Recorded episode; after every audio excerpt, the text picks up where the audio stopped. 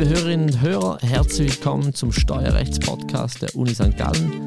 Mein Name ist Peter Hongler und in diesem Podcast versuchen wir Ihnen Themen des schweizerischen Steuerrechts näher zu bringen.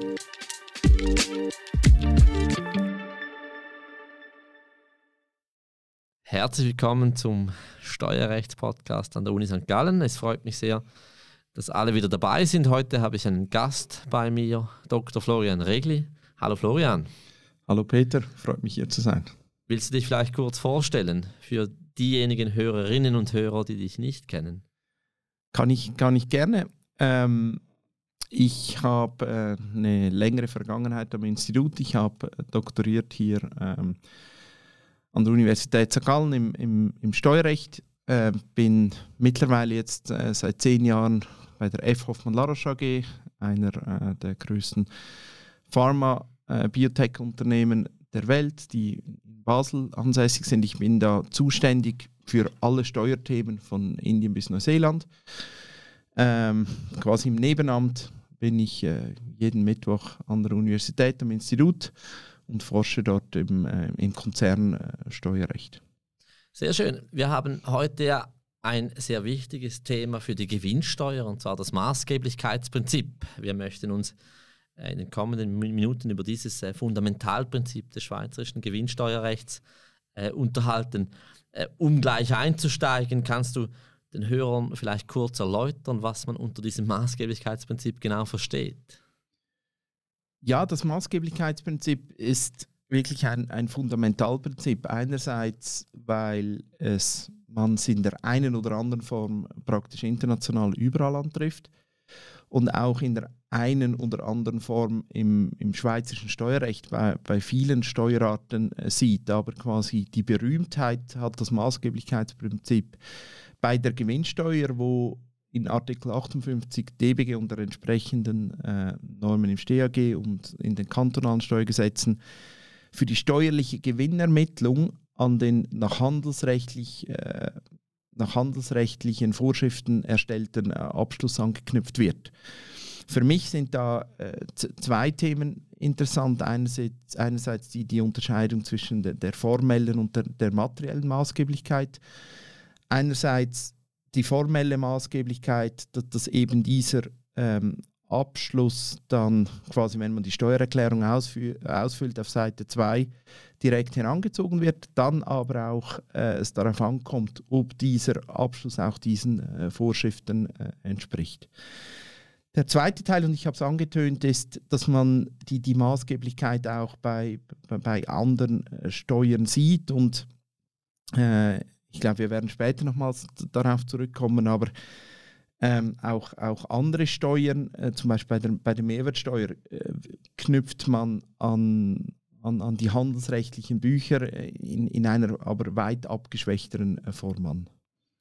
Sehr, sehr gut, also einfach damit ich das richtig verstanden habe und, und natürlich auch die, die Hörerinnen und Hörer, Hörer. Das heißt, wir stellen für die Feststellung der Bemessungsgrundlage bei der Gewinnsteuer auf den handelsrechtlichen Abschluss nach OR ab.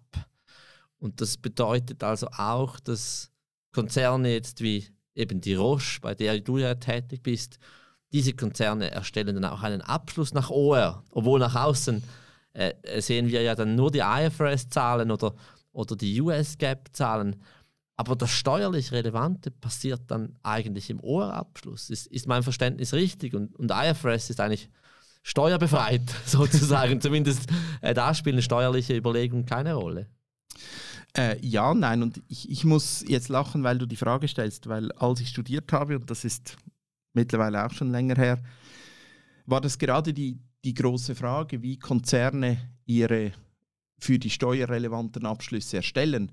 Man kann sich ja theoretisch zwei Vorgehen äh, vorstellen, dass man zuerst den, den steuerlich relevanten Abschluss macht und dann noch den für den Kapitalmarkt äh, interessanten IFRS-Abschluss. Aber was sich mittlerweile durchgesetzt hat, vor allem bei größeren Gesellschaften und das sich ein bisschen vorstellen können, die Roche hat rund 350 Konzerngesellschaften, die im IFR-Abschluss auch alle, alle dargestellt sind.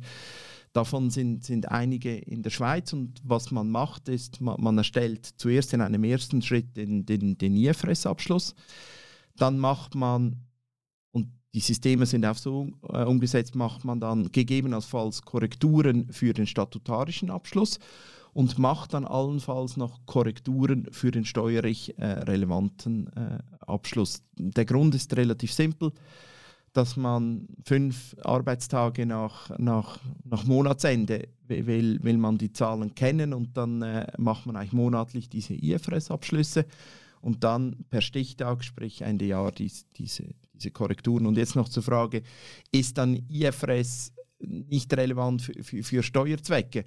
Das heißt, alles, was man noch auf dem Weg bis zum Steuerabschluss korrigieren kann, das ähm, ist, ist, nicht relevant, aber bei zum Beispiel Ansatzfragen oder äh, wie es effektiv verbucht wird, sind dann natürlich Steuerüberlegungen auch bei, bei, bei der IFRS-Behandlung relevant, aber das sind dann eher die interessanten Diskussionen mit unseren IFRS Accountants. Also wenn ich oder wenn ich da eine Nachfrage stellen darf, das heißt, wenn ich zum Beispiel eine Abschreibung geltend machen möchte, weil ich sehe, ich habe einen hohen Gewinn und äh, wenn ich Abschreibungen geltend machen kann, dann soll ich das ja auch tun, weil das mein Ergebnis schmälert und dann zahle ich dann auch weniger Steuern.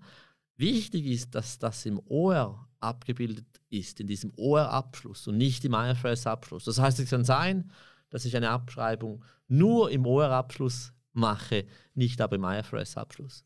Genau, aber das sind zwei Fragen. Das heißt, die, die erste Frage ist, dass das Asset, das wir abschreiben müssen, muss ja dann eigentlich schon im, im IFRS-Abschluss drin sein, weil, weil sonst muss man es in einem ersten Schritt überhaupt ansetzen im, im, im Ohrabschluss. Das wäre die erste Korrektur.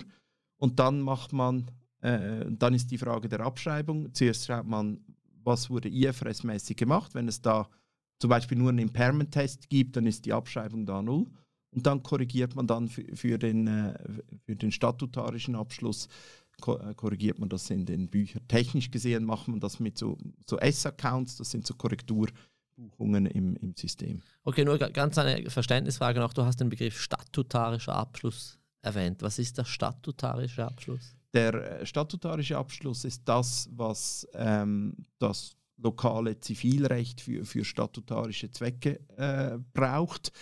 Äh, es gibt Länder, da ist zum Beispiel, da wird gesagt, der statutarische Abschluss ist gleich IFRS, aber in der Schweiz wäre das der OR-Abschluss. Okay, also statutarischer Abschluss ist gleich OR-Abschluss in der Schweiz. Genau. genau. genau. Okay. Gut, jetzt äh, haben wir auch schon ganz kurz angesprochen, dass, dass der Abschluss nach OR der Startpunkt ist. Also der Reingewinn ist der Startpunkt. Und dann gibt es dann eben doch noch Korrekturen für Steuerzwecke. Kannst du mir kurz äh, erklären, warum es diese Korrekturen überhaupt braucht? Also warum sagen wir nicht einfach, ja gut, es gibt diesen Ohrabschluss, da ist der Reingewinn 1000, diesen nehmen wir jetzt für Gewinnsteuerzwecke. Warum korrigieren wir dann noch einmal? Steuerrecht und äh, das Handelsrecht ver, ver, verfolgen unterschiedliche, unterschiedliche Ziele wie auch äh, IFRS äh, unter, unterschiedliche Ziele verfolgt. Und dann ähm, gibt es zum Beispiel Bestimmungen über äh, verdecktes, äh, verdecktes Eigenkapital, äh, wo quasi das Steuerrecht sagt, halt, stopp, die handelsrechtliche Beurteilung entspricht nicht den, den steuerrechtlichen und entsprechend gibt es gibt äh, Korrekturnormen. Es ist auch interessant, wenn man die, die Systematik des, des Gesetzes ansieht. Man hat quasi ganz vorne die Definition, was ist eine juristische Person und dann hat man in Artikel 57 äh, DBG die Bestimmung, dass ähm, der Reingewinn quasi der, der, Maßstab ist für die Gewinnbesteuerung und dann in Artikel 58 Absatz 1 da, das Maßgeblichkeitsprinzip und dann kommen relativ viele Korrekturen. Dann zum Beispiel auch, was ist ähm, steuerlich äh, relevanter äh, Aufwand oder und, und da kann vielleicht aus handelsrechtlicher Sicht alles, was, was irgendwie ähm, Aufwand ist oder effektiv bezahlt wird, abgezogen werden.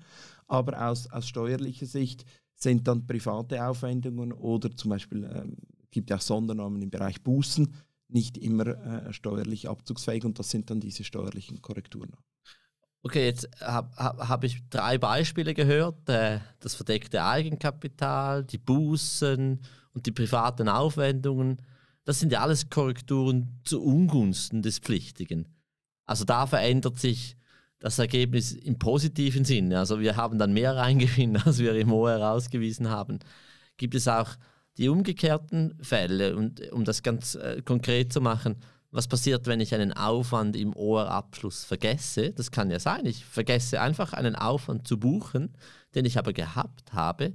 Kann ich dann im Rahmen der Steuererklärung oder später ähm, diesen Aufwand auch geltend machen, der aber nicht in meinem OR-Abschluss drin ist? Nein, da, da gilt das sogenannte, ich, ich glaube, du musst mir helfen, da bin ich technisch manchmal nicht so präzise, das äh, Verbuchungsprinzip. Das heißt, nur was effektiv in der, äh, in, in der Handelsbilanz verbucht ist, ist dann auch steuerlich anerkannt. Quasi die Kehrseite der Medaille vom, vom, vom Maßgeblichkeitsprinzip. Ein, ein Beispiel, das ich jeweils brauche, um das zu erklären, ist, ist, ist Abschreibungen. Man hat irgendwie ein, äh, ein Wirtschaftsgut, das, das man aus aus unternehmerischer Sicht über, über, über fünf Jahre abschreibt. Und aus steuerlicher Sicht wäre es möglich, dies schneller abzuschreiben, zwei oder drei Jahre. Und entsprechend hat man dann auch zu wenig Aufwand in den Perioden oder man, man zieht einfach die, die, die Abschreibungen über fünf Jahre und nicht über drei.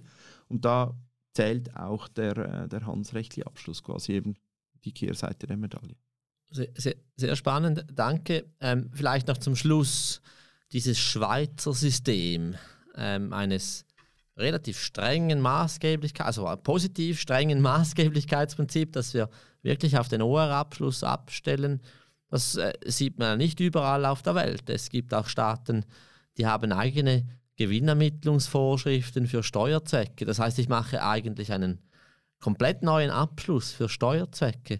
Äh, kannst du da vielleicht eine kurze Auslegeordnung machen, was Vor- und Nachteile sind dieser Systeme? ähm, oder eben auch vielleicht des, des Schweizer Systems konkret. Also ist das, ein, ist das ein gutes System, ein effizientes System oder wäre es nicht sinnvoller, dass wir eben eigene Rechnungslegungsvorschriften hätten im Steuerbereich?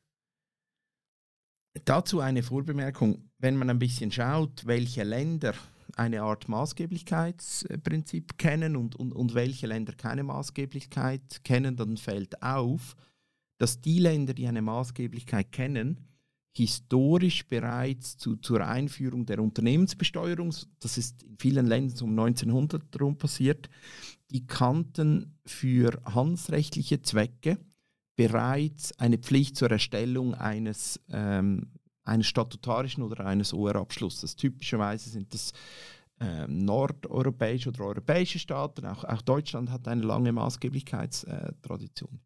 Auf der anderen Seite Länder, vor allem angelsächsische Länder, die das Maßgeblichkeitsprinzip nicht kennen, die haben auch in ihren, in ihren ORs keine Verpflichtung oder eine viel jüngere Verpflichtung zur Erstellung eines handelsrechtlichen Abschlusses. In den USA, ähm, darum gibt es ja auch die US GAP, war es vor allem ein, eine Forderung von, von, von Gläubigern, das, das, Unternehmen oder von Banken, dass das Unternehmen äh, Rechnung, Rechnungslegung machen. Und, und das sind im Prinzip die zwei, zwei ähm, Bereiche oder zwei ähm, ja, Bereiche, wo, wo man das kennt. Gleichzeitig, wenn man in den Maßgeblichkeitsländern schaut, wieso das, das eingeführt wurde, war es nicht der Grund, weil das der einzig für Steuerzwecke maßgebliche Gewinn ist, sondern es waren viel, viel mehr Praktikabilitätsüberlegungen. Man hatte den Abschluss schon. Ähm, es war auch ähm, aus steuerlicher Sicht ist Kontinuität interessant. Das heißt, es, ist ein System, das fortgeführt wird und entsprechend haben sich die, diese Traditionen äh, beibehalten. Dann, du hast mich gebeten zu einer Auslegeordnung. Man schaut dann in den Nicht-Maßgeblichkeitsländern, ist interessant, das ist eine, vielleicht eine, eine gewagte Aussage als Steuerrechtlicher, aber Buchhaltung ist Buchhaltung. Es ist dann nur die Frage, hat man einen Standard wie True and Fair View vom, vom IFRS oder nach Schweizer ähm, Vorsichtsprinzip. Aber am Ende vom Tag führt man dann auch in Amerika eine Art, Art Buchhaltung für, für, für, die Gewinnermittlung.